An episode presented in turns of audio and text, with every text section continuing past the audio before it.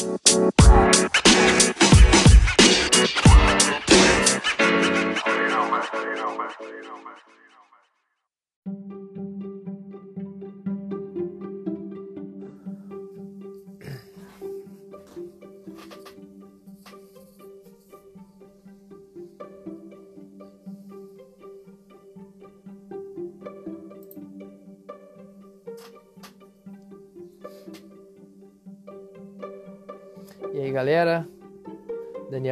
Online aqui, já vamos participar.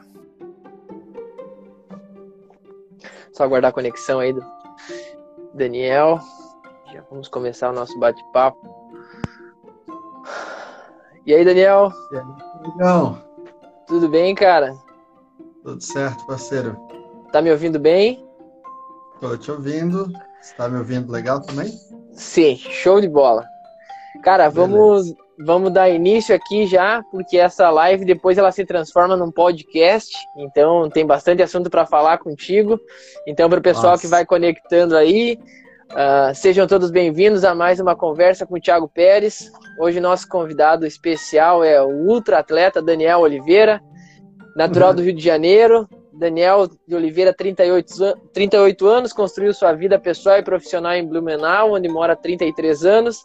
Daniel pratica esporte desde os 14 e há 10 anos é ultramaratonista. Passou a correr longas distâncias e procurar por desafios extremos após ler o livro O Ultramaratonista, de Dean Karnazes. Em 2008, leu o livro, treinou durante 10 semanas e completou seus primeiros 100 km e nunca mais parou.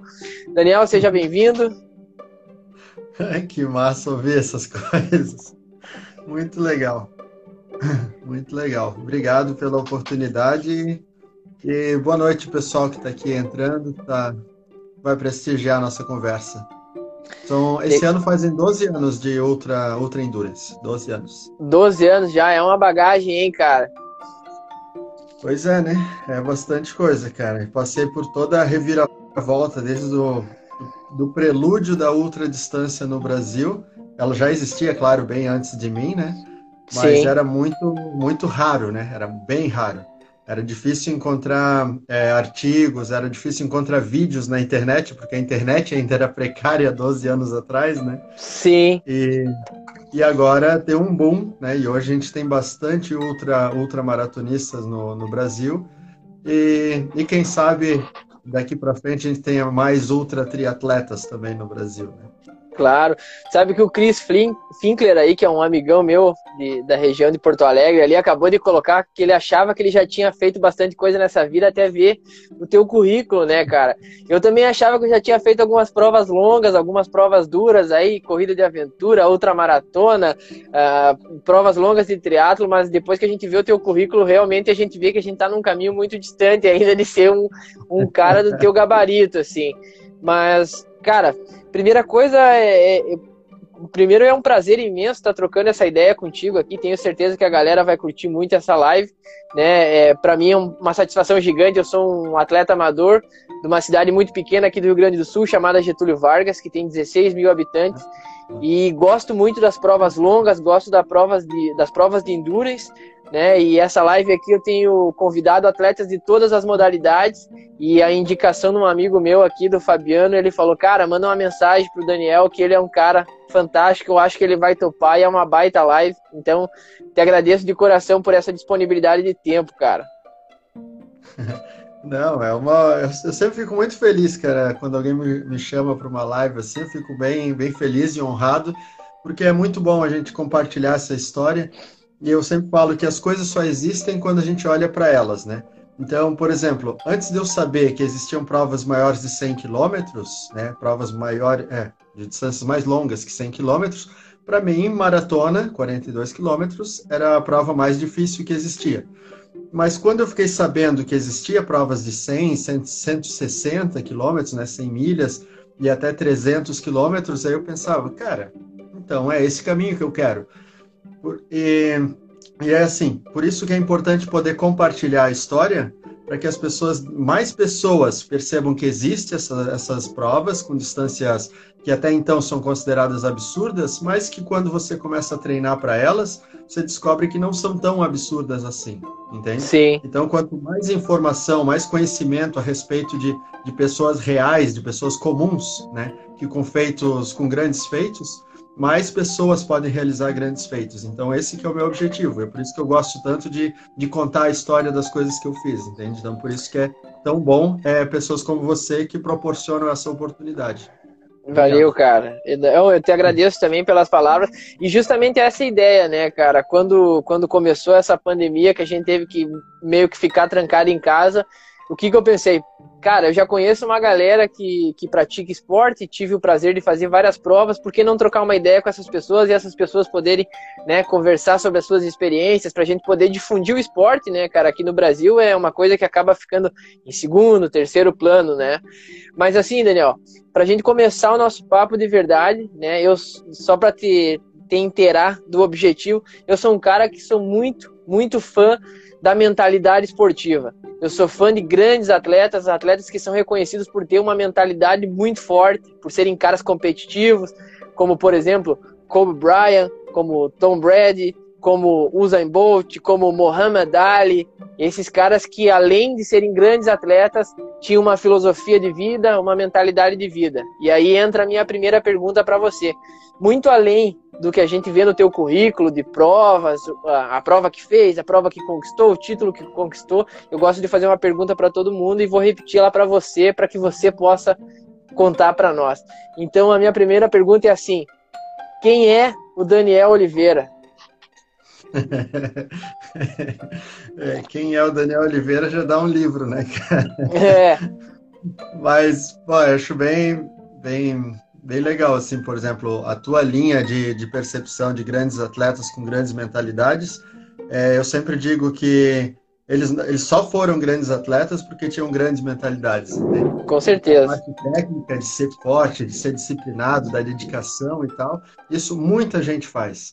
Mas o que faz o cara ser diferente, o que torna o cara campeão, o que torna o cara recordista mundial, o que faz o cara virar lenda, caras que já nem competem mais há, décadas, e a gente ainda lembra dos caras como se eles estivessem aqui hoje, entende? Essa, essa mentalidade, a maneira de enxergar o mundo de uma maneira que a maioria das pessoas ainda fica pensando, mas será? E os caras já estão fazendo, entende? Sim. Isso é um pouco do, do meu objetivo e da minha visão.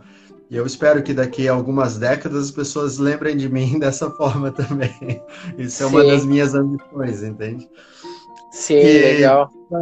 Para resumir, talvez, quem, quem é o Daniel, na verdade, é, quem é o Daniel já seria passado, né? Porque o Daniel não é, o Daniel sempre está sendo. Então, tipo, eu de hoje já sou melhor do que eu de ontem e pior do que eu de amanhã. Entende? Então, eu, sou uma constante mutação. Então, eu não sou, eu estou. Então, eu não posso dizer quem é, mas quem está. Então, nesse momento, quem está é o cara que não, que não se conforma, que não, não aceita o comum, que não, não se move só porque um chicote estala, entende? É, o Daniel, a mentalidade danielística que eu gosto de, de falar, né? às vezes as pessoas perguntam assim, mas você fala tanto de espiritualidade, qual que é a tua religião? Eu falo que eu sigo o danielismo.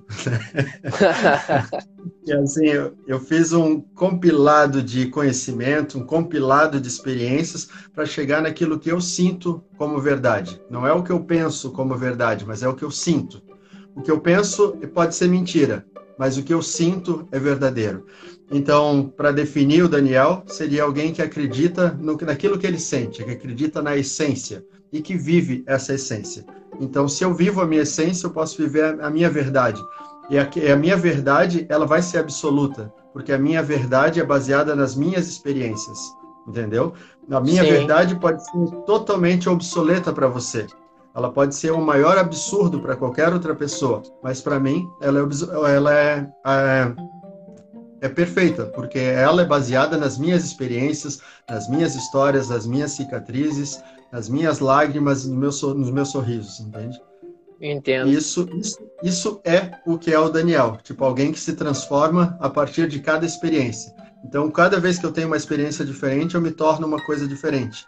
Por isso que a vida não é uma estrada, mas ela é uma escada. Cada dia é um degrau, é uma evolução contínua.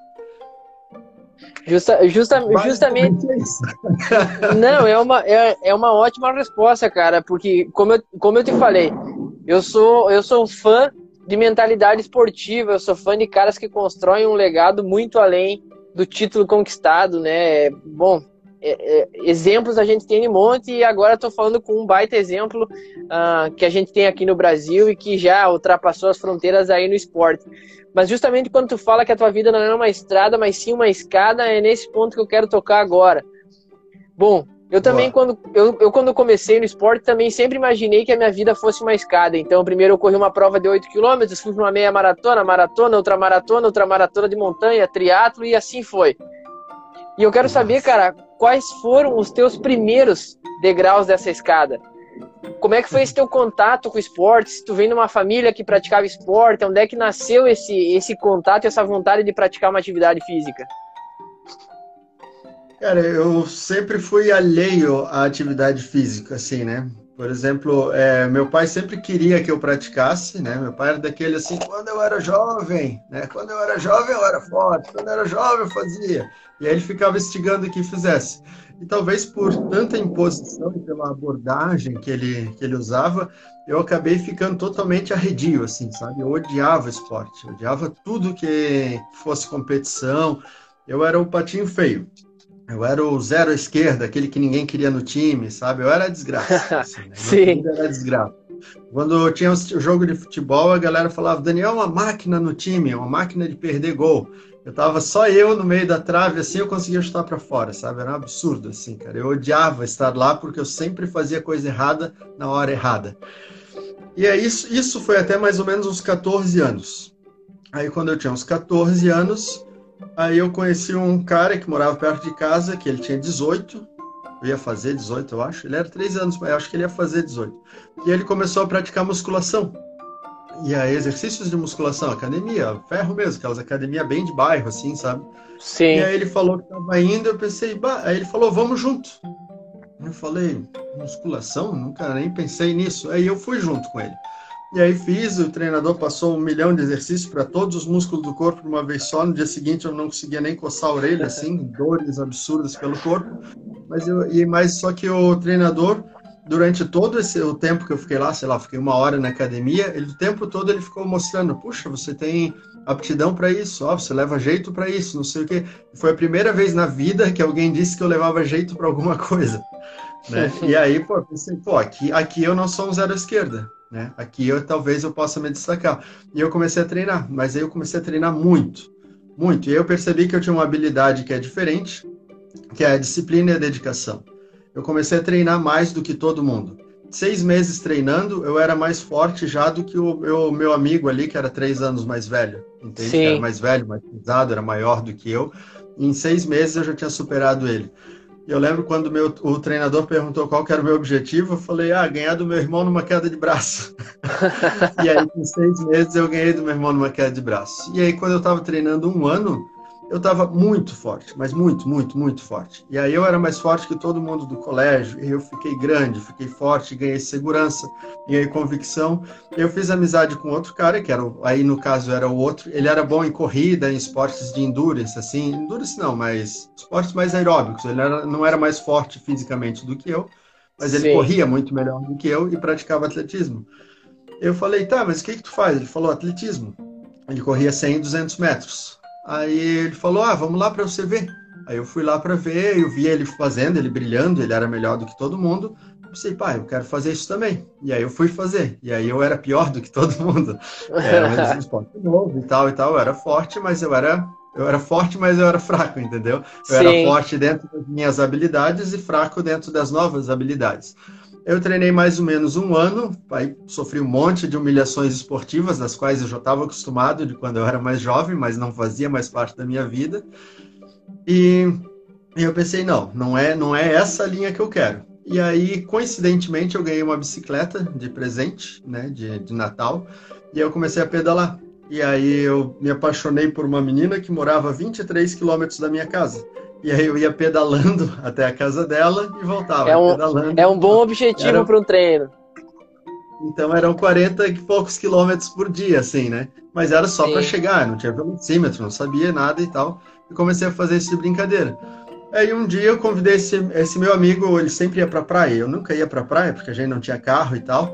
E aí ele falou: ah, é, vamos pra praia, mas vamos de bicicleta. Aí ele falou: ah, meu pai já foi uma vez de bicicleta pra praia, não sei o quê. Aí eu falei: ah, de bicicleta todo mundo vai, a gente tinha que fazer do jeito diferente, vamos caminhando. Aí, só caminhando, aí ele começou a contar para as pessoas que na família dele as pessoas tinham mais noção de esporte, assim, né? Na minha, não. E aí todo mundo falou que era impossível, que não dava para fazer, porque isso seriam 100 quilômetros andando. Aí eles falaram, não, seria pelo menos umas 30 horas andando, se vocês conseguissem chegar. E isso a gente tinha 15 anos de idade. Imagina. Ah. Imagina. E aí, quando a galera começou a falar que era impossível, começou a desacreditar a gente, a gente pensou, cara, é isso que nós vamos fazer. De bicicleta ninguém duvidava, mas a pé todo mundo mas... duvidou. E a gente foi. E a gente levou 27 horas para fazer. E foi um inferno na Terra. E aí foi engraçado, porque aí, tipo, ele era melhor do que eu nas corridas de qualquer distância, mas na caminhada, tipo, eu, cheguei mais, bem mais inteiro. No final, tive que botar ele no, no ombro e carregar ele ainda, porque ele estava muito destruído. De bolha, destruiu o pé inteiro. E eu estava bem. 27 horas caminhando, imagina. E aí a gente chegou, jurou que nunca mais faria aquilo, não sei o quê. E aí eu fiz isso mais 11 vezes. Então foram 12 caminhadas de 100 tá. quilômetros, sempre jurando que era a última. E aí depois de um tempo já pensava, cara, mas imagina fazer isso correndo. Aí não, correndo ninguém faz, correndo é impossível e tal. Até que aí os anos passaram muitos anos, né? E aí cheguei no livro do ultramaratonista, do Jim Carnazes, e ele narrando corridas de 100 milhas 160 quilômetros ou 300. No livro ele narra até 300 quilômetros. Sim. Just, justamente nesse, nesse, nesse ponto, deixa eu, deixa eu continuar a, a, pergunta aqui, porque daí a gente consegue direcionar bem essa, essa resposta que vai ser bacana. O que, que acontece? Quando eu li. Uh, na, na, tua descrição ali que você tinha lido esse livro, Ultramaratonista, e a partir desse momento aí despertou em você, né, a, o, o, desejo de, de fazer realmente provas longas. Comigo é uma coisa bem parecida, né? Eu, eu sou um cara apaixonado por montanha. No ano passado tentei escalar o Aconcagua, né? E o que me despertou foi assistir um filme que contava a história da maior tragédia no Everest, mas, a, mas o, o, desenvolver da história, tirando a tragédia de lado, acendeu em mim uma vontade absurda de estar na montanha, de ter esse contato com uma uhum. região inóspita, com um lugar que não é feito para o ser humano estar. Tá. E aí, justamente, eu, eu entro nessa pergunta para você. Cara, tu passou a ler, tu, primeiro tu passou a, a pensar em longas distâncias e procurar desafios depois de ler esse livro. O que que tinha nesse livro que despertou em você esse desejo? É, o que assim, na verdade, é o que não tinha, né? Na verdade. Porque uma coisa que eu sempre desgostei da, da visão do atleta era do excesso de rigidez. Sabe, o atleta tinha que dormir cedo, ele tinha que acordar cedo, ele tinha que comer a comida certa, ele tinha os horários certinhos, então ele praticamente não tinha uma vida social uma, uma vida, é, sei lá, uma, não, não ir em festa, essas coisas assim, né? Sim. E aí eu pensava, cara, então se eu é, tenho que abrir mão dos meus amigos, das pessoas que eu gosto, para fazer alguma outra coisa que eu gosto, então eu acho que eu estou indo meio que na contramão, porque eu sempre julguei que o calor humano, o contato com as pessoas, tinha que ser maior do que tudo. Entende? Seria uma atitude muito egoísta fazer uma coisa que eu tivesse que abrir mão das pessoas que eu amo, né? E esse é bem, bem interessante isso, né? E, e aí no livro, a história do Jim Carnazes, ele começou a correr com 30 anos de idade. E quando ele estava no aniversário de 30 anos, ele estava num pub bebaço, né? Tinha tomado já várias tequilas. E aí ele lembrou de que quando ele era criança, ele tinha feito uma corrida de cross country, a qual ele tinha vencido. E quando ele terminou a prova, que ele venceu, o treinador perguntou para eles como que ele se sentia. E ele falou que ele se sentia ótimo. E aí o treinador disse: então é porque você não se esforçou o bastante. Porque se não doer muito, quer dizer que não vale a pena. E aí ele estava com 30 anos de idade e estava muito fácil a vida. E aí ele pensou, cara, não está valendo a vida, porque está muito fácil, não tem mais desafio. Aí ele lembrou daquelas, daquela experiência de criança e ele falou, cara, eu vou correr. Porque correr era uma coisa que me desafiava. E aí, nos 30 anos, bêbado no pub, ele foi para casa, pegou o tênis de jardinagem, que era o único calçado esportivo, mais próximo do esportivo que ele tinha, e correu 30 milhas, 48 quilômetros. Sim. E aí ele correu, levou sete horas e pouco para fazer isso, terminou engatinhando. Ele fala que ele foi engatinhando até um telefone público para chamar a mulher dele e pedir para ela ir buscar ele. Enfim, e aí depois disso ele começou a correr quatro a seis vezes por semana, em torno de, de quatro a seis milhas por dia até ouvir falar de uma corrida de 160 quilômetros, de 100 milhas, né? Da qual ele pensou, tá, e aí a corrida dizia que você podia é, ter membros amputados, que você podia ficar louco e você podia morrer. E aí ele lendo tudo isso, ele pensava, como é que eu me inscrevo?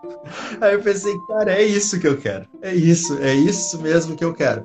Porque a percepção da ultradistância, ela vai muito além do físico, ela vai muito além de uma regra é, normal, assim, corriqueira. Ela vai muito além do, do desempenho atlético. Eu sempre falo que ela é 90% cabeça e 10% corpo. 90% cabeça e 10% corpo.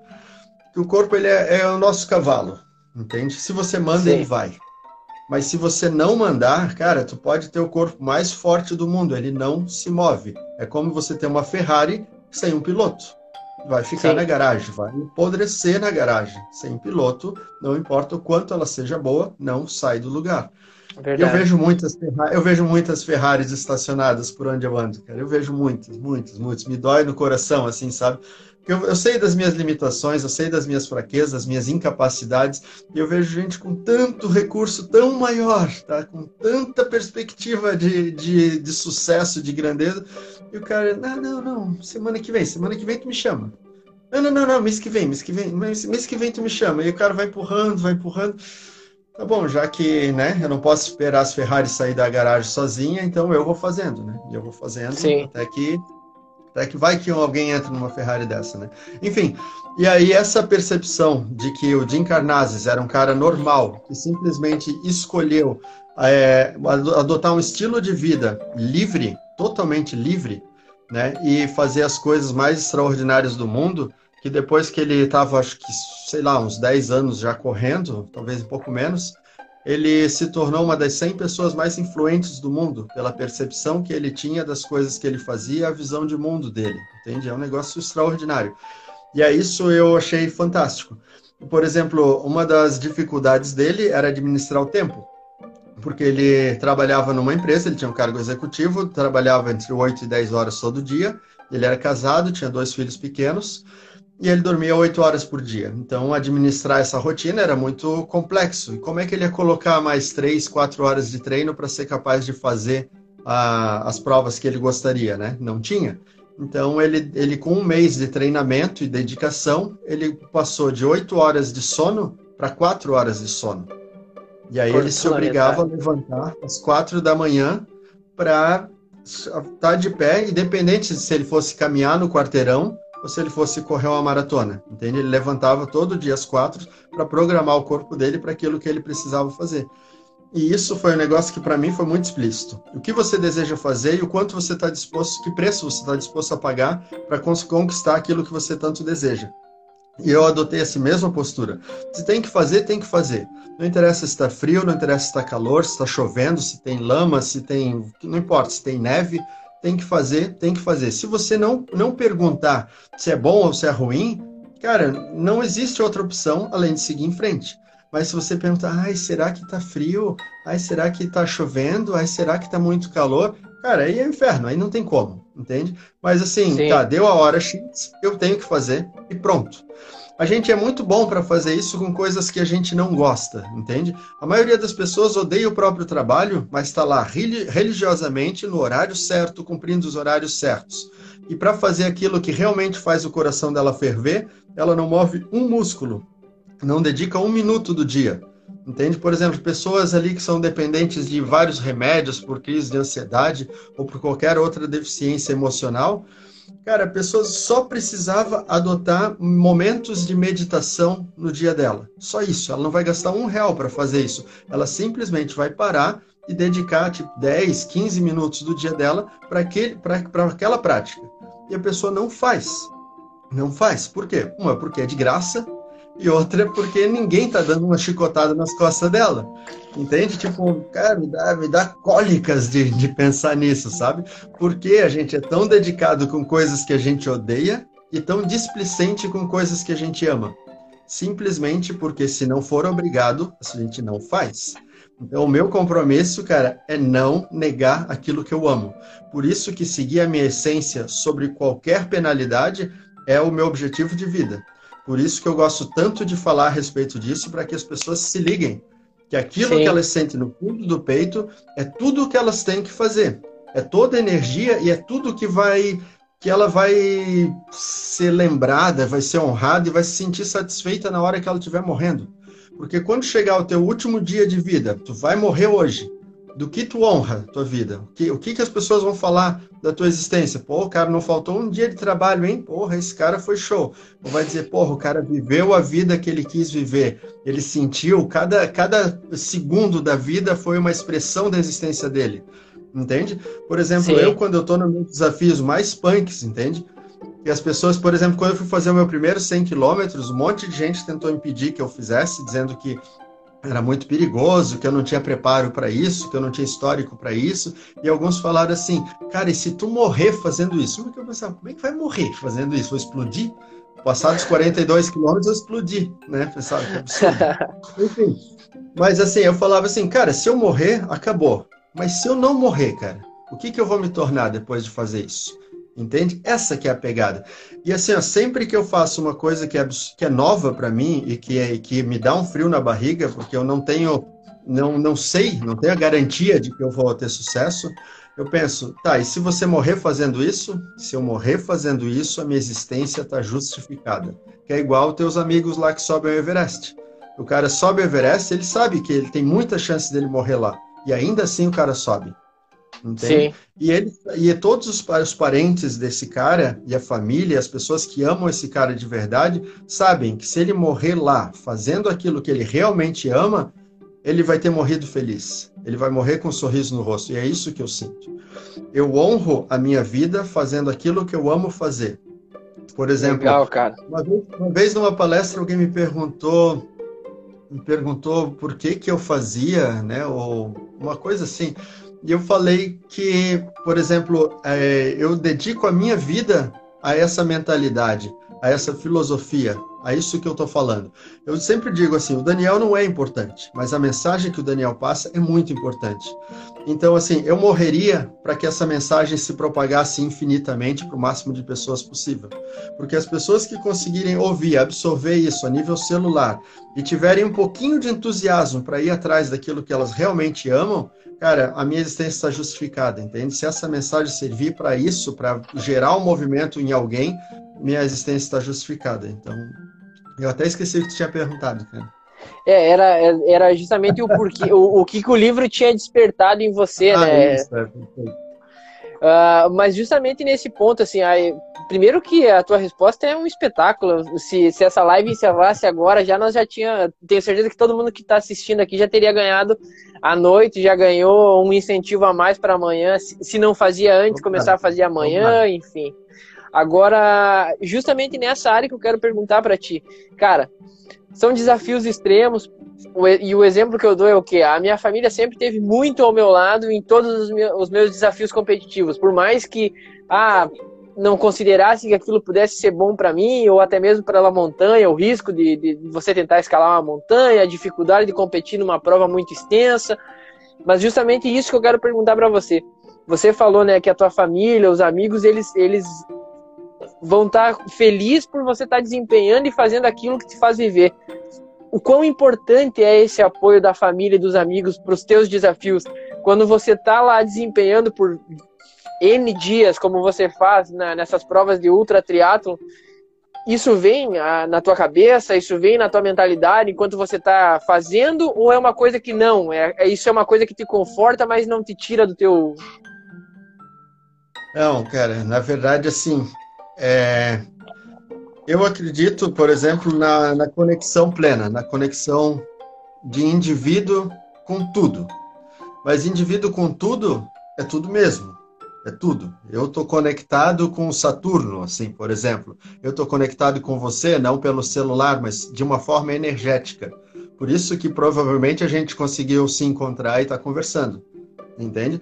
De alguma forma, a nossa energia ela está fluindo e, e sendo compartilhada por todo mundo que existe. Por isso que até uma coisa existir pela primeira vez, ela é considerada impossível, mas depois que alguém em qualquer lugar do mundo faça, ela gerou um fluxo energético que vai é, se, se conectar com alguma outra pessoa no mundo que vai ter o mesmo insight. Puxa, e se eu fizesse aquilo? Por isso que é muito difícil acontecer alguma coisa que foi uma pessoa só que fez. Pode ser uma pessoa, talvez um dia, mas no dia seguinte, outra pessoa em algum outro canto do mundo vai ter o mesmo insight. Dessa forma que a gente se desenvolve e continua evoluindo, né? E inúmeras vezes, cara, nas provas, quando as coisas ficam realmente difíceis, cara. Quando eu sempre falo assim, ó, porque quem, quem é você? E, por exemplo, se você fecha os olhos, entende? Tá de olho fechado, tá vendo? Tá tudo preto. Quem é você? Quem é você se você não enxerga a tua imagem? Entende? Imagina é, se você não consegue falar, como que você vai mostrar para alguém que você existe? você não enxerga, você não fala, você não pode se mexer. Como você vai saber se você existe de verdade ou não? Entende? É um negócio que Sim. é bem, bem complexo, sabe? O que, que define a nossa existência, se ela é real ou não, se ela é significativa ou não. E quando é, acaba o teu poder físico, já não tem mais força física para ficar de pé, para dar um passo. Quando você não tem mais um, uma fagulha de entusiasmo para seguir adiante, não tem mais esperança, nada a única coisa que sobra, parceiro, é o amor, cara. A única coisa que sobra. É, amor é a energia suprema que liga tudo e todos. E aí, nesse momento, imagina, imagina que tu está lá no, no, meio de uma prova do Double Decker, 844 quilômetros pela frente. Tu está lá no quilômetro 300, ainda falta 544 quilômetros. 300, já está ferrado. Está com o joelho no chão, assim, e ainda está com dificuldade. E aí, cara, falta 500 quilômetros. Como tira 500 quilômetros eu não tenho mais, eu não acredito mais que eu posso ir para frente? Se o meu corpo já dói tanto que ele não consegue mais se mexer. E aí tu começa, cara, tu lembra de todo mundo, cara.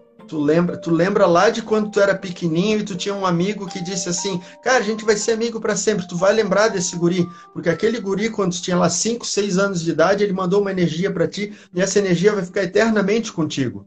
Tu vai lembrar do primeiro beijo que tu deu na tua vida e daquela sensação de grandeza que tu teve porque alguém achou que você era digno de tocar nela, por exemplo. Você vai lembrar dos afagos da tua mãe no teu cabelo, vai se lembrar de quando você foi para casa chorando e foi pego no colo. Você vai, cara, você vai lembrar de todas as vezes que você sorriu, de tudo que tu conquistou na tua vida, e você vai descobrir que realmente você não chegou no, no final. Que o teu corpo tem muito mais força para poder manifestar, que você tem muito mais entusiasmo para poder seguir em frente.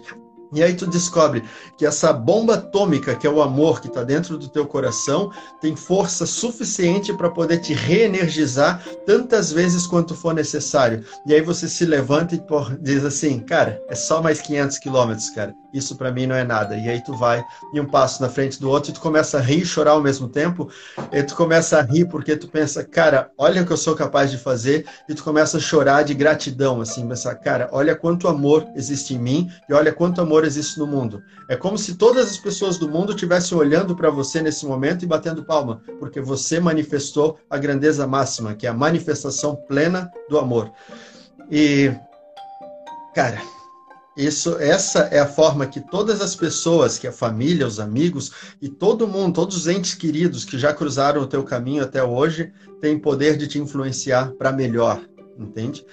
É, isso, por exemplo, se quiser uma interpretação meio literal, fictícia disso, seria no desenho Dragon Ball Z.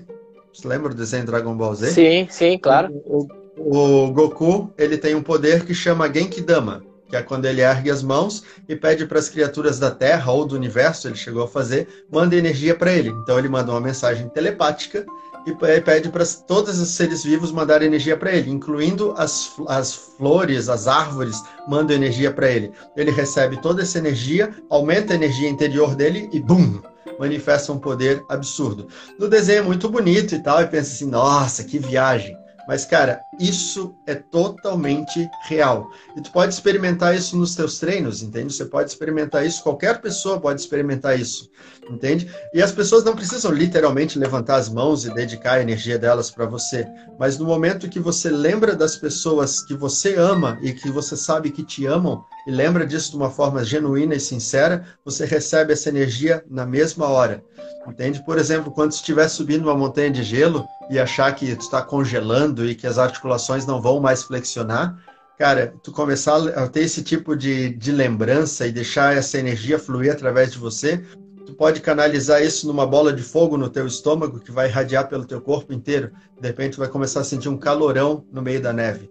Isso é uma prática. Ah, aí no sul é bem bom para fazer. Aqui a gente só consegue fazer quando tá bem, bem inverno mesmo, né? Que é, é, tomar um banho nu na cachoeira nos dias de inverno, quando está 5 graus de temperatura, tira toda a roupa e entra na cachoeira geladona e você não ofega. Você faz uma mentalização, faz uma respiração meditativa e entra na cachoeira. E você não só não sente frio, como você começa a sentir o calor e o fogo dentro de você. E quando você sai de dentro da água, você sente tipo, como se você estivesse pegando fogo mesmo. Então você não vai ter aquele tremelique, você não vai precisar ficar se contraindo para se proteger. Entende? Você fica totalmente tranquilo, na verdade mais confortável do que se fosse entrar na cachoeira no verão. É uma Sim. prática que pode ser feita e quanto mais frio tiver, mais é, real fica essa experiência, assim. Então vale bastante a pena praticar isso. Sim, é, essa é uma experiência deu que eu até. Eu... Eu, eu respondi? Deu, pra deu, deu, claro, não. Ótimas suas respostas, cara. É, é, é, é, muito fácil acompanhar a tua linha de raciocínio. E, e cara, eu, eu sou um cara que me emociona muito, eu sou um cara muito emotivo, muito ligado à minha família, aos meus amigos. Eu sou um cara que tá sofrendo com essa pandemia porque eu sou um cara que gosta de abraçar os meus amigos, eu gosto de dar aquele aperto de mão, eu gosto, sabe, de ter contato com as pessoas. E durante a tua resposta eu me emocionei várias vezes aqui, tive que dar uma segurada eu até para não, não. É, não porque não, é, é, eu, eu sou naturalmente um cara muito chorão, assim, muito emotivo. E, e sobre isso que tu falou dessa experiência, né? Eu realmente moro no sul, gosto muito de treinar no frio, né? Temperaturas baixas é, é, é quando eu, eu prefiro sair pra rua para treinar. E vivi isso no Patagonia, né, cara? Que é uma natação muito fria, né? A, a natação mais fria do circuito do, de triatlo extremo. Esse no ano de 2019, agora em dezembro que eu fiz. E justamente isso. Quando eu tava lá no navio, era muito frio, os caras começaram a molhar com uma mangueira. E eu tava com a roupa de neoprene, lógico, né? Mas eles começaram a molhar. Eu fiz alguns exercícios e comecei a pensar e coisa. E uma das coisas que eu aprendi, que eu sempre penso numa linha de largada para uma prova, é justamente agradecer, porque eu tô exatamente no lugar que eu escolhi para estar, né?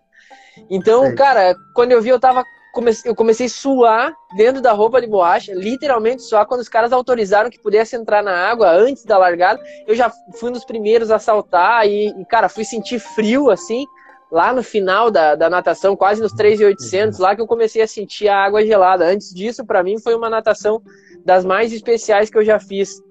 Mas agora, cara, depois dessa, dessa resposta espetacular, dessa, uh, desse amor emanado via live aí que o pessoal comentou muito aqui na timeline e tá todo mundo contagiado por esse espírito.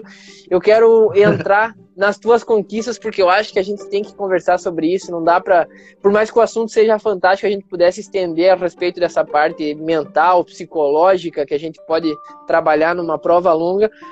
Uh, cara, campeão mundial em 2016, né? Uh, quíntuplo ultra, three continuous, 19 km de natação, 900 km de ciclismo, 211 km de, de corrida, uma distância total de 5 Ironman. No teu currículo aqui, cara, 2011 você fez uma prova de 300 km, 2012 você fez o Iron em Penha, Santa Catarina, 2013 você fez o Iron Full em Florianópolis, 2014 uma ultramaratona da Volta do Lago da Caixa, 2015 o B515, que é o meu próximo alvo competitivo. 2016 você fez uma corrida beneficente de 24 horas. 2017 tu fez aquele, eu não sei se pronuncia dessa forma, mas é um Utah Deca Continuous Triathlon no México. 2018 uma corrida de 36 horas beneficente, um desafio Blumenau de 53 km de natação. E 2019 você se tornou o terceiro melhor do mundo no Double Deca Continuous Triathlon de novo no México.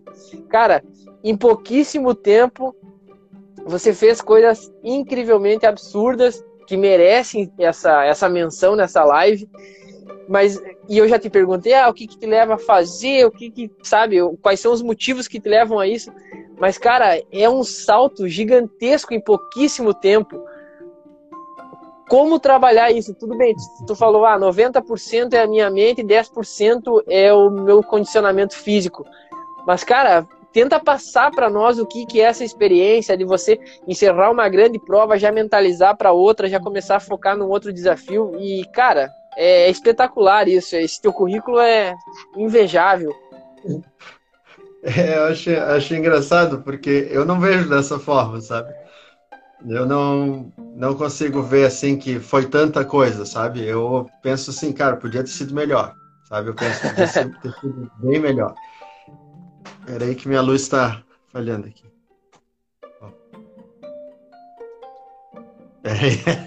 Pronto, melhor. Ó, fiquei mais escuro agora. Tem que melhorar meu camarim aqui. É. é, é que assim, por exemplo, até, até o B515, né, em 2015, é, eu olhava, me olhava em relação aos eventos, aos desafios, eu digo, apesar de eu já ter feito já várias corridas longas, já ter corrido 300 quilômetros e tal, já ter feito corrida, várias corridas de 200 quilômetros, eu olhava para, me olhava como uma pessoa bem comum, assim, sabe? Eu olhava assim, pensava, ah, um dia, né, fiz, fiz um Ironman, ah, fiz o B e tal, mas eu via assim, não, não conseguia imaginar que eu pudesse é, viver disso, entende? Que era meio que meio, muito sonho, né? Um monte de gente que é atleta pensa assim de viver do esporte, né? E poucos poucos conseguem, né? Ser atleta Sim. profissional. Mesmo atletas profissionais passam uma vida muito difícil, assim, né?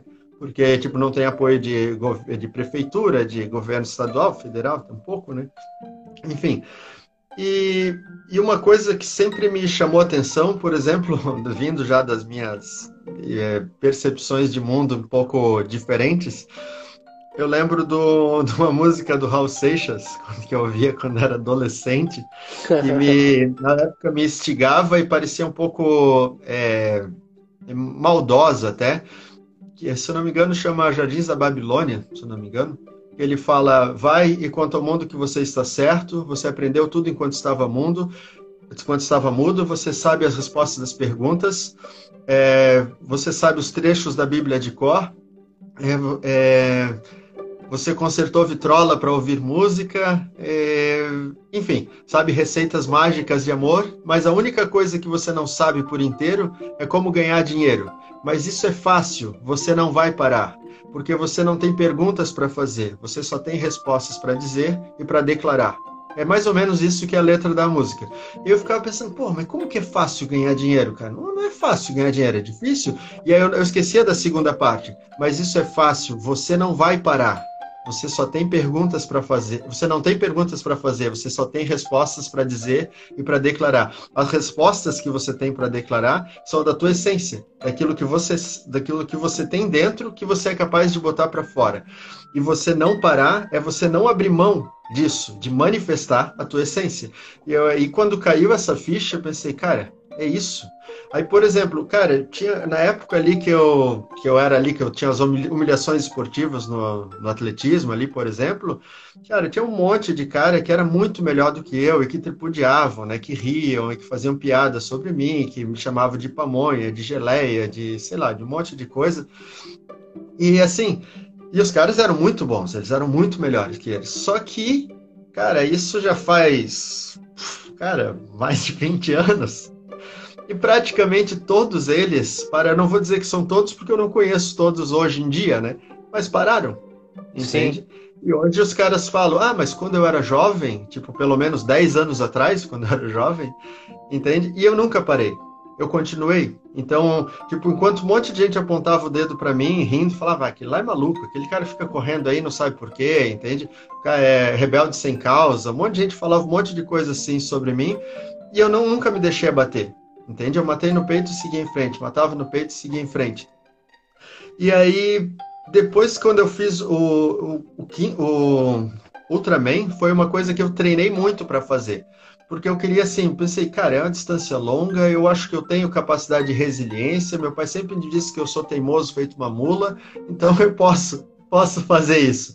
E aí chegou lá, tipo, eu, eu tinha cumprido o plano os dois primeiros dias, e aí eu sofri de uma arrogância absurda e fui totalmente negligente na, do segundo para o terceiro dia na questão de hidratação, de descanso, recuperação e tal, e meio que já fiquei cantando vitória. Eu sabia que ninguém da prova corria melhor do que eu. Então eu ia, o que o tempo que eu ia botar em cima dos caras ia, ia ser suficiente para me garantir um pódio. Eu não ia ganhar a prova, eu sabia que era pouco provável vencer, mas eu sabia que era muito provável que eu ficasse entre os três. E aí, como eu negligenciei, eu comecei a vomitar já no meio da noite, acordei vomitando, larguei vomitando e vomitei dos 10 quilômetros de corrida até os 50 vomitando direto. Aí eu sei que foi uma corrida lastimável e eu fiquei, eu não sei se foi em décimo, décimo primeiro lugar. E aí eu fiquei muito decepcionado, assim, né? muito, porque eu tinha treinado pra caramba, eu tava forte, tava até nadando bem, eu tava naquela época, assim, né? E eu não sou um bom nadador, agora eu descobri que eu sou, agora, agora, nessa época, é a fase que eu mais, que eu tô nadando melhor na minha vida. Mas tinha treinado muita bike, tinha treinado muita corrida, era para ter feito uma prova espetacular. E aquilo ficou me entalado na garganta, assim, sabe? Cara, como eu fui jogar essa prova fora e tal. E assim, que perder para quem tu sabe que é melhor para você, cara, não tem problema nenhum. Mas perder para quem tu Sim. sabe que não é melhor para você dói demais, assim, sabe? Tem assim derrotas que são dignas e derrotas que são insuportáveis, porque você perder para si mesmo é muito doloroso, entende? Perdi porque Sim. eu errei, não porque o cara era melhor. Né? Isso, ah. Enfim, duas semanas depois do B, eu fui aí para Santa Maria, aí pertinho de ti aí. Sim. E aí eu tava, é, fui meio que a passeio, assim, né? Na época eu era casado, minha esposa morava, a família dela morava aí. A gente foi passar um final de semana lá e coincidentemente tinha aquela corrida de 24 horas de Santa Maria. Sim. E aí tinha 24, 12 e 6. Eu pensei, ah, já que eu tô aqui, vou fazer essas 6 horas ali. Eu vejo lá se tem inscrição ainda, eu, se tiver eu faço.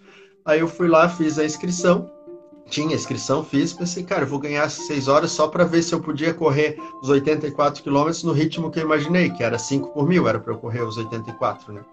E aí eu fui lá para largar para os 6 horas e queria ver, tá, quanto que eu, até onde que eu vou a 5 por mil, né? Eu queria saber.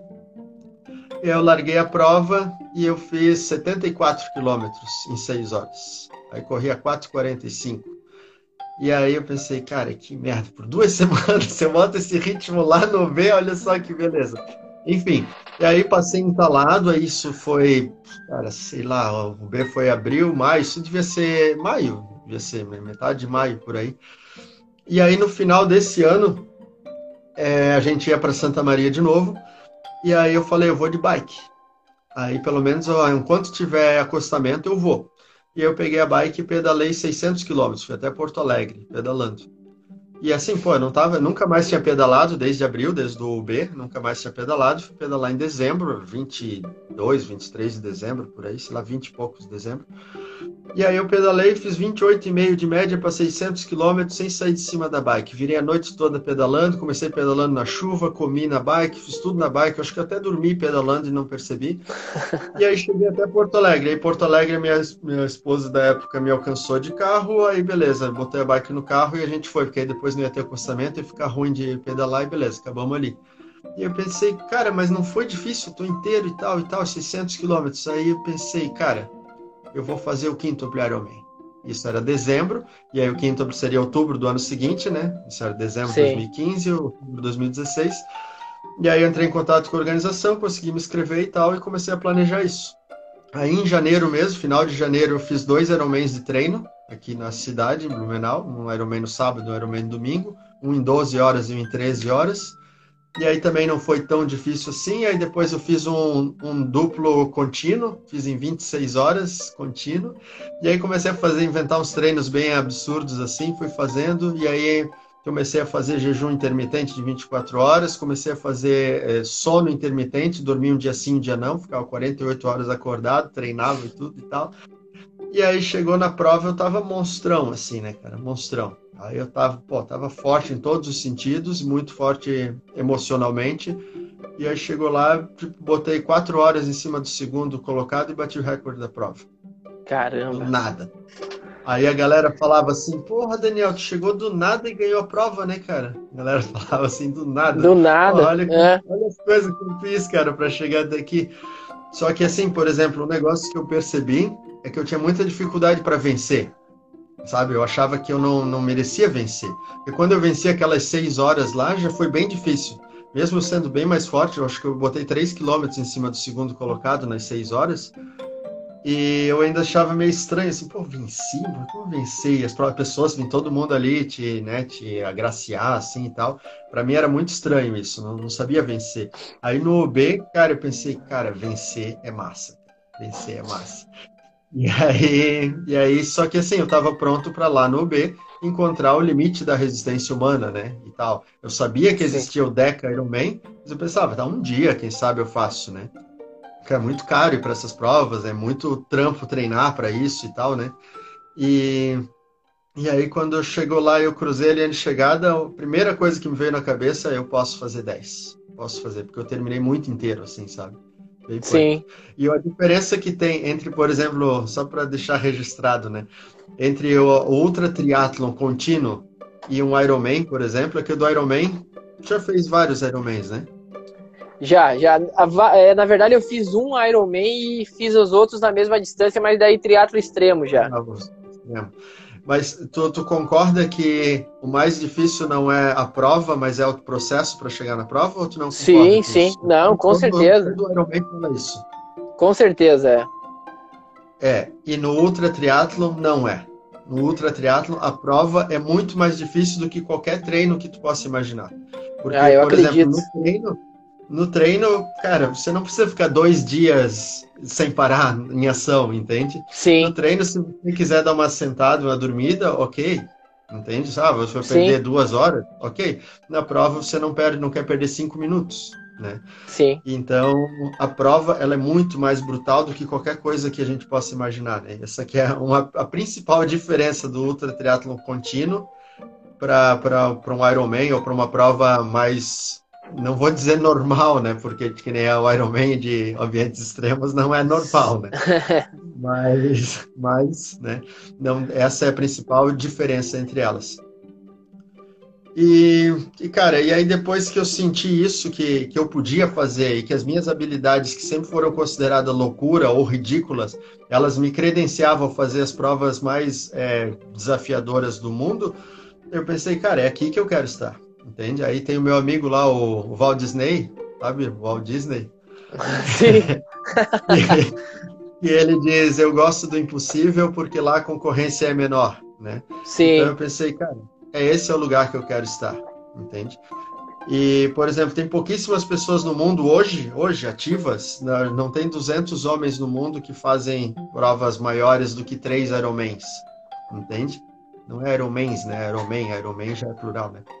Não tem, não tem mais de 200 pessoas no mundo inteiro, entende? Sim. Hoje eu, no Brasil inteiro, na história, só tiveram dois homens até hoje que fizeram, que é eu e o Sérgio Cordeiro, entende? Sim. E eu sou o único, o único brasileiro da história a fazer os 20 Ironman. Cara. E tenho, tenho recorde pan-americano e sou o terceiro melhor do mundo. Entende? É um negócio que é bem raro. Isso, cara, me deixa bem feliz porque é uma distância tão absurda, né? Um evento tão magnífico. E, cara, eu ali, né? O cara lá que era o patinho feio, que ninguém queria no time de futebol, que era o Geleia, que era o Pamonha, tá lá fazendo um negócio que as pessoas não conseguem nem computar os números, entende? A gente fala, ah, for, só de corrida foram 844. E as pessoas assim, como assim de corrida? pessoas pensam, ah, é 800, aí, aí assim, é nadando, pedalando, e isso tudo dava 800. Não, não, não, não, não, só correndo, correndo a pé. As pessoas não, não entendem, porque o cérebro não, não vai para isso. Porque, Sim. cara, poucas pessoas já dirigiram 800 quilômetros de uma é, só. Pois é. Né? Dirigindo. E a pé, uh, cara. Sim, uh, Daniel, deixa eu só te perguntar um negócio, cara. A live do, do Facebook, ela limita mais ou menos em uma hora e ela corta. Ah, é, e a gente já está se aproximando e eu queria te fazer mais três perguntas. Tu se importa se eu encerrar essa agora e aí a gente abrir a outra só para fazer um encerramento legal? Tu, tu que manda, cara. Só pede para essas pessoas que estão aí para elas claro. não irem embora. Então. Claro, vamos, vamos, vamos convidar o pessoal aí, porque vem três perguntas bem importantes aí pro, pro Daniel. Então eu vou encerrar a live e já vou abrir de novo, ele já entra de novo e a gente segue no papo, beleza? Só antes que esqueça disso para as pessoas também. Ah, tá, elas estão me ouvindo, né? Pessoas que estão aqui ouvindo, ó, deem print na tela aqui de nós dois conversando, com as perguntinhas aqui embaixo, e depois compartilha no, no, no story de vocês, porque é bem legal para depois as pessoas poderem seguir durante as 24 horas que a live vai ficar lá no story e ficarem curiosas. Para quem perdeu, fica assim, ai, perdi isso. É, essa, é, é justamente por isso que eu vou encerrar, porque essa live ela fica disponível no Instagram TV, depois ela vai para o YouTube, e aí depois ela vira um podcast no Spotify. Então o pessoal vai poder usar isso aí treinando na bike, treinando na corrida, fazendo Perfeito. o que quiser. Eu já, a gente já volta então com a live, galera. Continua com a gente aí.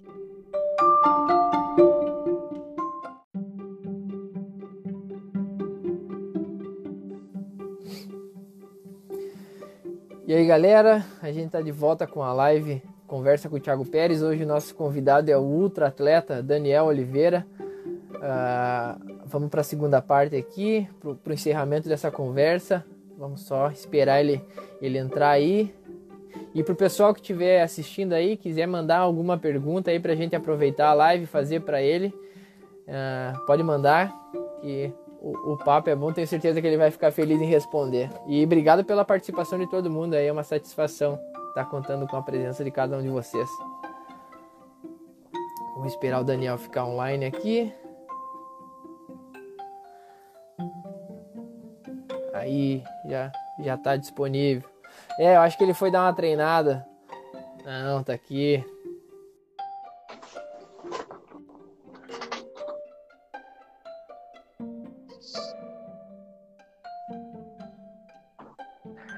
Fala Daniel, tudo bem? Seja bem-vindo novamente. Beleza. Bom, cara, bom, cara, seguindo, seguindo o papo aqui e justamente para a gente encaminhar aqui um, um final bacana para essa, essa live que, cara, é uma é uma aula de vida, uma lição de perseverança, um exemplo de motivação e espírito esportivo, competitivo, espírito de desafio, espírito aventureiro. É, é, faltam adjetivos para te descrever aí, cara, e pela forma como tu expressa as coisas que tu faz. Então, a minha pergunta agora para ti é mais uma daquelas que envolve muito mais o que você pensa, do que você fez ou o que já fez ou o que irá fazer. Mas justamente, cara, tornar-se o homem mais resistente do mundo. Divaga aí para nós sobre esse grande plano aí. Cara, isso é um negócio que mexe muito comigo, assim, cara. Desde de criança, é, é, bem estranho, assim, cara, porque eu acho que eu nunca fui normal desde que eu nasci, né, cara? Sempre fui esquisito. Porque eu tenho a lembrança, é, por exemplo, eu, eu tenho lembranças de quando eu tinha dois anos de idade. Entende? São, é um negócio que é bem bizarro já. E as minhas lembranças que eu tenho do meu comportamento, da minha percepção de mundo, é como a minha visão de hoje. Então, tipo, eu com dois, três anos de idade, eu não sabia que eu era uma criança. Eu achava que era eu. Entende? E, e eu, desde pequeno, eu, eu falava é, para as pessoas de coisas que iam acontecer. Por exemplo, eu falava para o meu, meu irmão, eu lembro bem disso, que eu dizia que um dia o mundo ia ser dividido entre os redondos e os normais, eu falava. E aí meu irmão, tá, mas o que, que é os redondos? Os gordos? Aí eu falava, não, não, os redondos são as pessoas que nem eu, que, que sabem de uma coisa diferente. E os normais são que nem você. Eu sempre falava para ele. Ele falava, ah, cala a boca, né? Cala a boca e tal. E são coisas que hoje para mim é muito explícita, assim, sabe? Tipo, é, hoje seria é, as pessoas que têm consciência da, dessa força interior, é, e que tem coragem de manifestar a essência diariamente na, nas suas experiências, e as pessoas que não, que acham que não existe nada além do que o intelecto é capaz de mensurar. Entende? E eu lembro que, que eu sempre, assim, eu sempre fui fissurado pelo Guinness Book sempre fui fissurado pelas bizarrices humanas, pelos desafios e tal, e eu pensava assim, ah, o cara que mais enfiou o canudinho do McDonald's na boca, o cara que tomou o milkshake em menos tempo, o cara, sei lá, o cara que ergueu Sim. uma bigorna com a pele do olho, uns negócios absurdos, assim. E eu sempre fui fissurado nessas coisas. E, e aí eu pensava, um dia eu vou ter um recorde mundial Um dia eu vou ter. Aí meu irmão falava, mas tu é ruim em tudo, tu vai ter recorde mundial em quê? Falava, um dia eu vou ser o melhor do mundo em alguma coisa. E eu não fazia a menor ideia no quê. Só que no meu espírito já estava, alguma coisa já estava se moldando ali dentro, entende?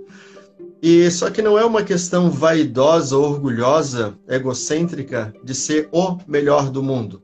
Mas eu acredito, né, por exemplo, na minha missão de existência, que como talvez um mensageiro, eu estou abrindo uma porta, entende?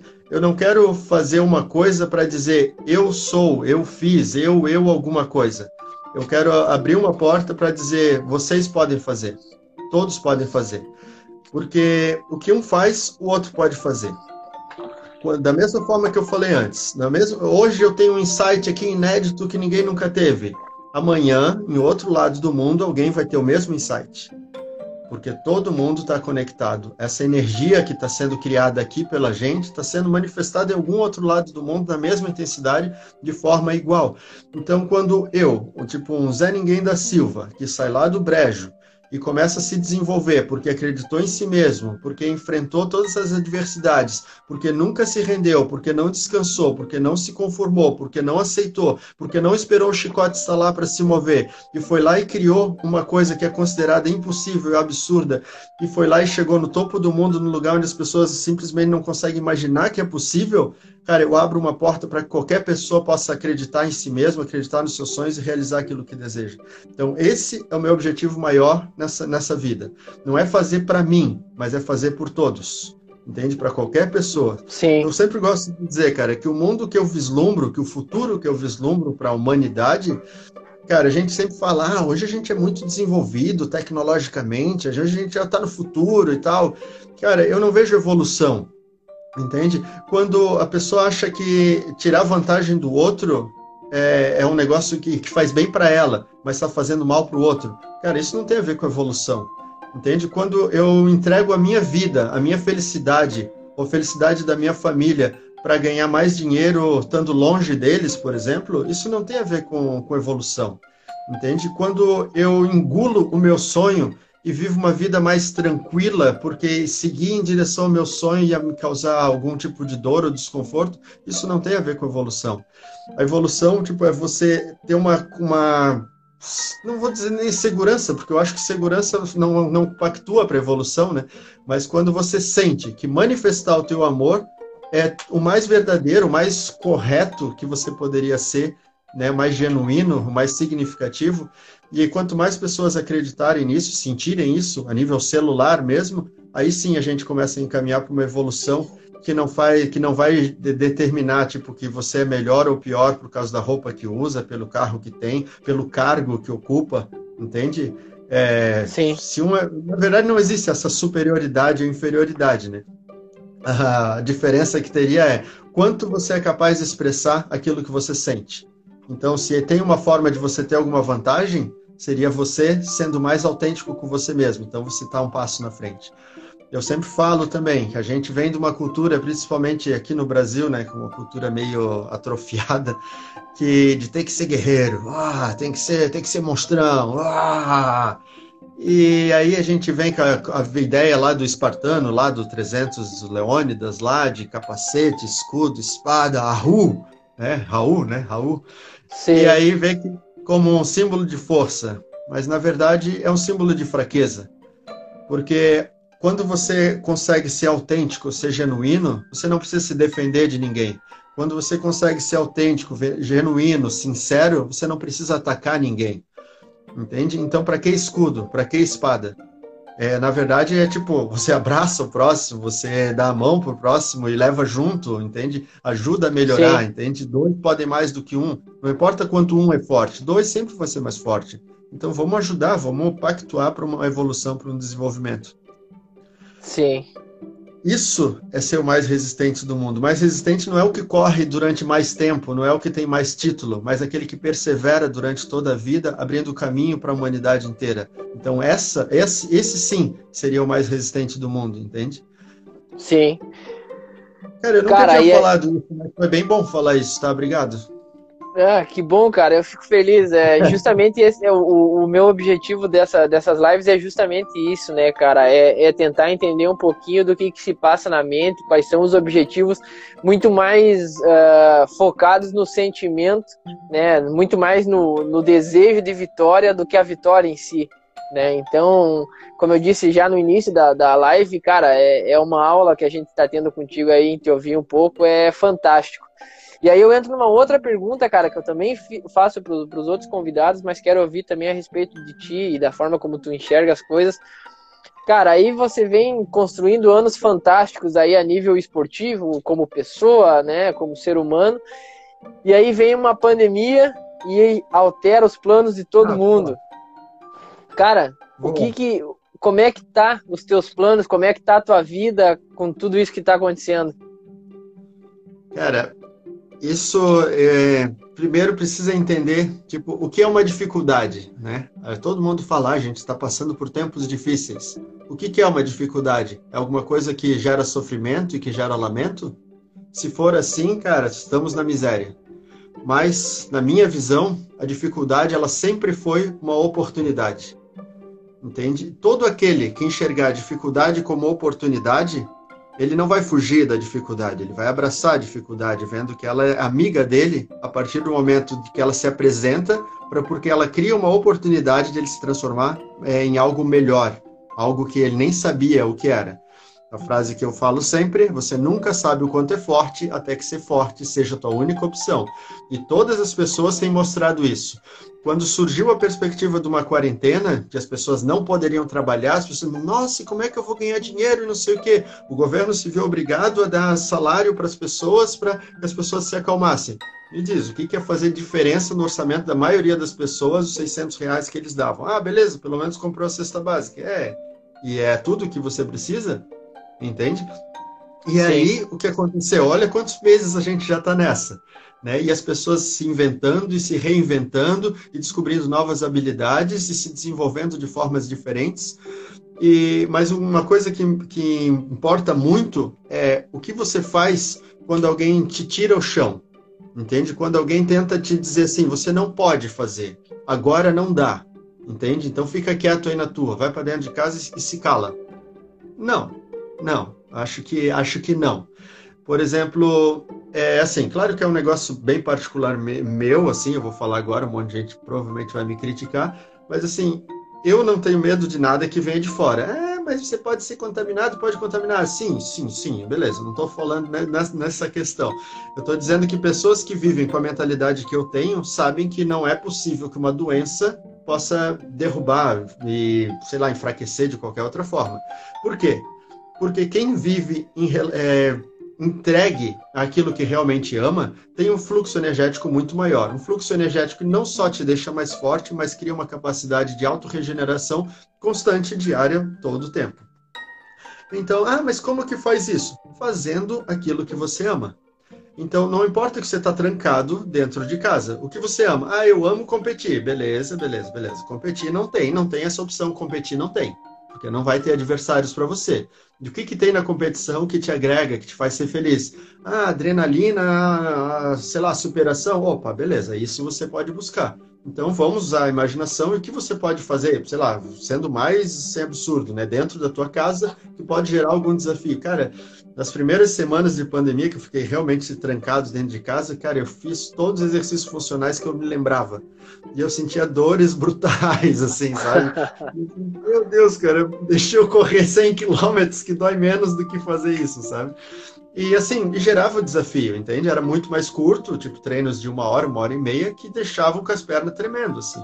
Ou seja, tipo, dá para continuar se exercitando, dá para continuar se desenvolvendo. Um negócio, por exemplo, eu já estava acompanhando um grupo de pessoas que estavam com o objetivo de fazer o Ironman em Floripa, né, 31 de maio. E aí as pessoas, ah, agora não vai mais ter o Ironman e tal, e agora como é que a gente faz e tal e tal. Agora o pessoal já começa a se manifestar aqui, ó. E, e aí eu falei, nada muda. Tu vai fazer o Ironman dia 31 de maio. Não, mas não vai mais ter prova, a prova foi para agosto, agora foi para novembro. Assim, não tem problema mas a, a, prova não é a prova que determina quem é o Ironman. É você que Sim. determina quem é o Ironman. Então, dia 31 de maio, avisa todas as suas células que dia 31 de maio, às 7 horas da manhã, você vai começar o teu Ironman, o Ironman da tua vida. E aí eu juntei o grupo de pessoas, a gente estava em 14 pessoas, né? Nove que estavam aqui em Penha e outros é, quatro, eram 15 pessoas, quatro em, em Ibirama, e aí, em Ibirama, agora temos os primeiros Ironmans de Ibirama, já olha só que legal, os primeiros Ironmans de Ibirama. E o outro amigo nosso de Garopaba, que também fez, fez lá sozinho, não pôde vir para cá e tal. Mas nós fizemos em nove. Vieram os caras de São Paulo para cá, vieram dois aí de Passo Fundo. O... Sim, o, o Tomás e, o, Thomas. e o Renato. É, isso, são meus amigos. Isso, eles Pedro, falaram, isso. Fala, da gente, fala da gente lá. Eu falei ah, que legal, que legal. E aí eles vieram para cá e a gente fez a prova, cara. A gente fez a prova e aí o Roberto aí de São Paulo, ó, tava bem fissuradão assim, fez todo o dever de casa bonitinho, disciplinadinho, foi lá e fez, debutou no Ironman. Aí tem o Juba que tá aí também comentando ali, ó, fez, debutou no Ironman. Aí o, o Luiz e tal, a Melissa, a Josi, todos os debutantes Ironman que fizeram no dia 31, porque Sim, verdade. Assim, cara, a vida, a vida segue entende? A vida segue. Não importa que o mundo seja um caos, não importa que tentem te, te, tirar a voz, não importa que tentem te acorrentar as mãos, você ainda tem chance de seguir em frente. Então, quando você acredita naquilo que você está fazendo e segue o teu plano, cara, a gente fez o Ironman, não tinha, não tinha uma grande plateia, entende? A gente tinha, sei lá, sim, 10 sim. staff que estavam com a gente, a gente não tinha medalha de finisher, entende? A gente não tinha camiseta de finisher, mas a gente estava lá fazendo aquilo que a gente acreditava, aquilo que a gente sentia que era verdadeiro. Tipo, é isso que importa, entende? Isso que importa. Você, Sim, você ser o campeão de você mesmo, daquilo, das coisas que você sente. E isso, por exemplo, essa pandemia, ela trouxe essa oportunidade para a gente dar valor para o que realmente tem valor.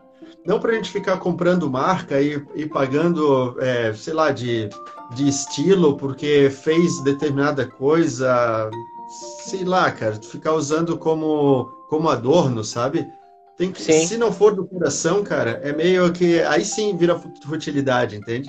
Ainda tem muita gente que acha que exercício físico é futilidade porque não consegue entender o autoconhecimento que o exercício pro proporciona. E aí fala, ah, não tem mais nada para fazer, ficar correndo aí o dia todo, né? Se as pessoas entendessem o modo curativo, né, e de fortalecimento que é um exercício físico, isso no fortalecimento eu não digo muscular, né, eu digo energético. Sim. Cara, todo mundo faria exercício físico, entende? Mesmo que fosse 30 minutos por dia de uma caminhada. Mas e, por exemplo, é, uma coisa que ficou bem explícita também nessa pandemia foi a necessidade que as pessoas tiveram de fazer exercício físico, né? Sim. E pessoas, uhum. pessoas que nunca se exercitaram na vida começaram a se exercitar. Eu achei isso bem, bem bonito, assim. Ah, beleza, sempre foi um preguiçoso, mas agora que está dentro de casa, que as academias estão fechadas, quer se exercitar. Que legal. Por quê? Porque percebe que precisa gerar energia. E movimento Sim. gera movimento. Entende? Verdade. Quanto mais você se move, mais energia você tem. Quanto menos você se move, menos energia você tem. Tem outra coisa que eu gosto de falar que é um pouco polêmica, que a maioria das pessoas acredita em Deus. Aí quando as pessoas, aí eu pergunto assim, você acredita que Deus é muito justo, não é? Só sim, Deus é muito justo. E você sabe me dizer por que ele é justo? Aí as pessoas dão uma colada assim, né? Ah, eu digo, não, não, deixa que eu respondo para ti. Ele é muito justo porque ele te fez muito forte e com capacidades praticamente ilimitadas mas, mas ele também, ele é, não, eu digo que ele é muito bom porque ele te fez muito forte com capacidades ilimitadas, mas ele é muito justo que à medida que ele percebe que você não usa as habilidades e o potencial que ele te deu, ele pega de volta. E quando ele pega de volta, você adoece, você envelhece e você morre. Então, o quanto você quer honrar a Deus, entende? Mantém o teu Sim. movimento. Mostra que você Sim. valoriza a vida que ele te deu e deixa essa vida fluir. Faz a tua estrada, faz acontecer. Não fica esperando que alguém determine, ah, agora você pode sair. Não, agora você não pode. Faz a tua vida. Ah, mas e se, mas e se? Faz a tua parte. Porque foi a primeira vez na história, agora já meio que puxando para um, um, lado já, buscando críticas, primeira vez na história que alguém joga uma ideia de que você pode salvar o mundo ficando parado. Cara, isso para mim me dói nos ossos, cara. Me dói nos ossos. Porque não, cara, para salvar o mundo de alguma forma precisa de movimento e as pessoas não podem estar isoladas, elas têm que estar de mão dadas. entende? Você Sim. não pode separar uma família dizendo que isso é bom para elas. As pessoas têm que estar juntas, que nem você ama abraçar as pessoas e mostrar a tua fraternidade, você tem que fazer isso. Quando você fazer isso, você acha que você vai se contaminar? Não, cara, você vai se empoderar, você vai se curar e se fortalecer. Entende? Sim, E, e outra claro. coisa, cara, outra coisa, se você não fosse se curar e se fortalecer, não é muito melhor morrer junto com as pessoas que tu ama do que morrer um lá, e morrer um aqui, morrer outro acolá? Cara, para Sim, mim não tem nem, nem questionamento em relação a isso, entende? Claro que eu quero Sim. morrer junto com as pessoas que eu amo do que morrer sozinho ou esquecido num canto, entende? Então, assim, tem Claro. coisas que valem o preço e coisas que não valem o preço.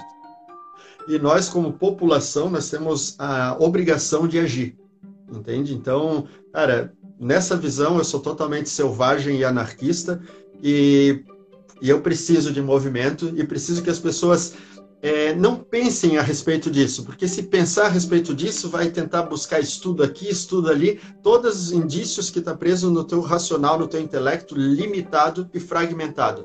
Mas como você se sente em relação a isso? Nunca é o que você pensa em relação a determinada pessoa, determinado objeto, determinada experiência, mas sempre como você se sente em relação às coisas. A verdade vem no sentimento e não no pensamento. Pensamento é aleatório e preso a sistema de crenças, preso a informações de mídia, informações de professores, de sei lá o que, de fofoca, de sei lá onde. Mas o sentimento é você sozinho, quando você se olha no espelho, o que você vê? Você sente orgulho, felicidade e amor? Ou você sente vergonha e pena? Entende? E raiva? O que, que é? O Sim, que é verdadeiro? Qual é o sentimento que manifesta? Agora eu já fiquei, já fiquei polêmico, já, já. Já vai ter uns Cara- haters, já. Haters. não, não, acho que não, cara.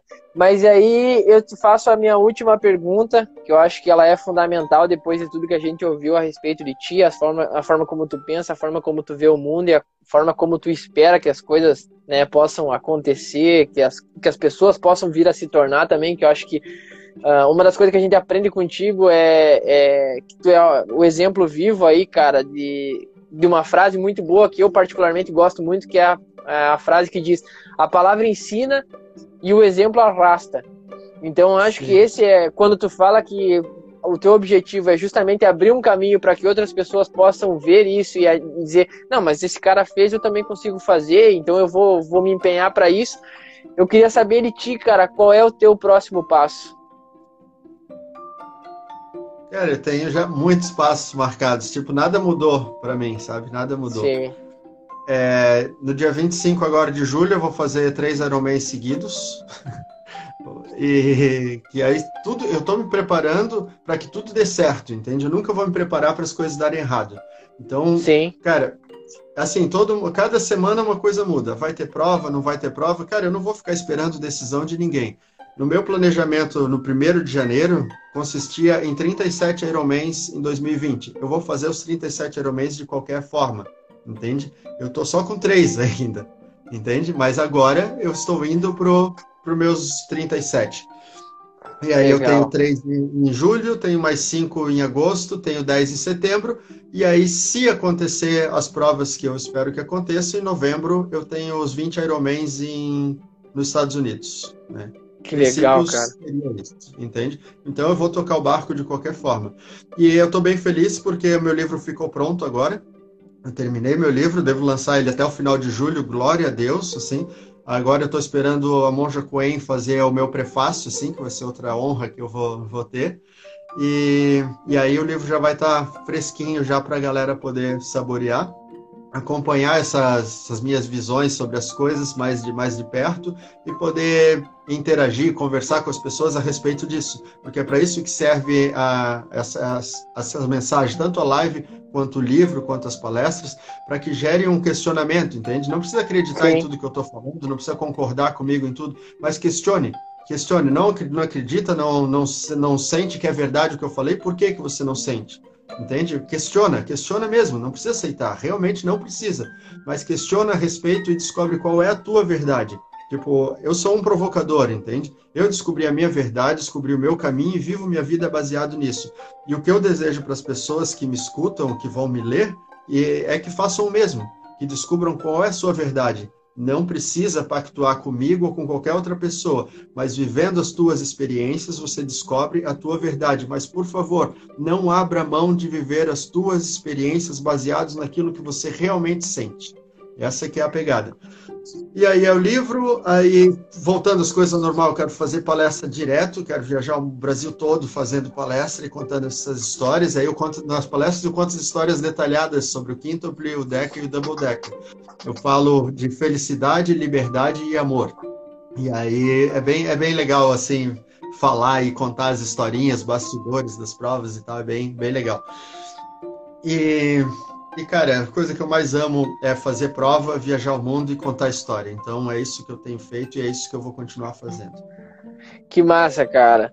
Uh, quando sair o livro, vou querer um, lógico, e também já antecipo aqui que a hora que você organizar de novo um desses, né, uh, eventos particulares aí, de, de fazer uma prova aí, cara, me manda uma mensagem que eu sou muito parceiro.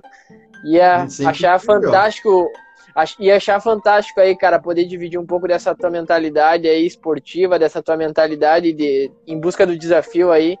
Seria bacana ter esse contato.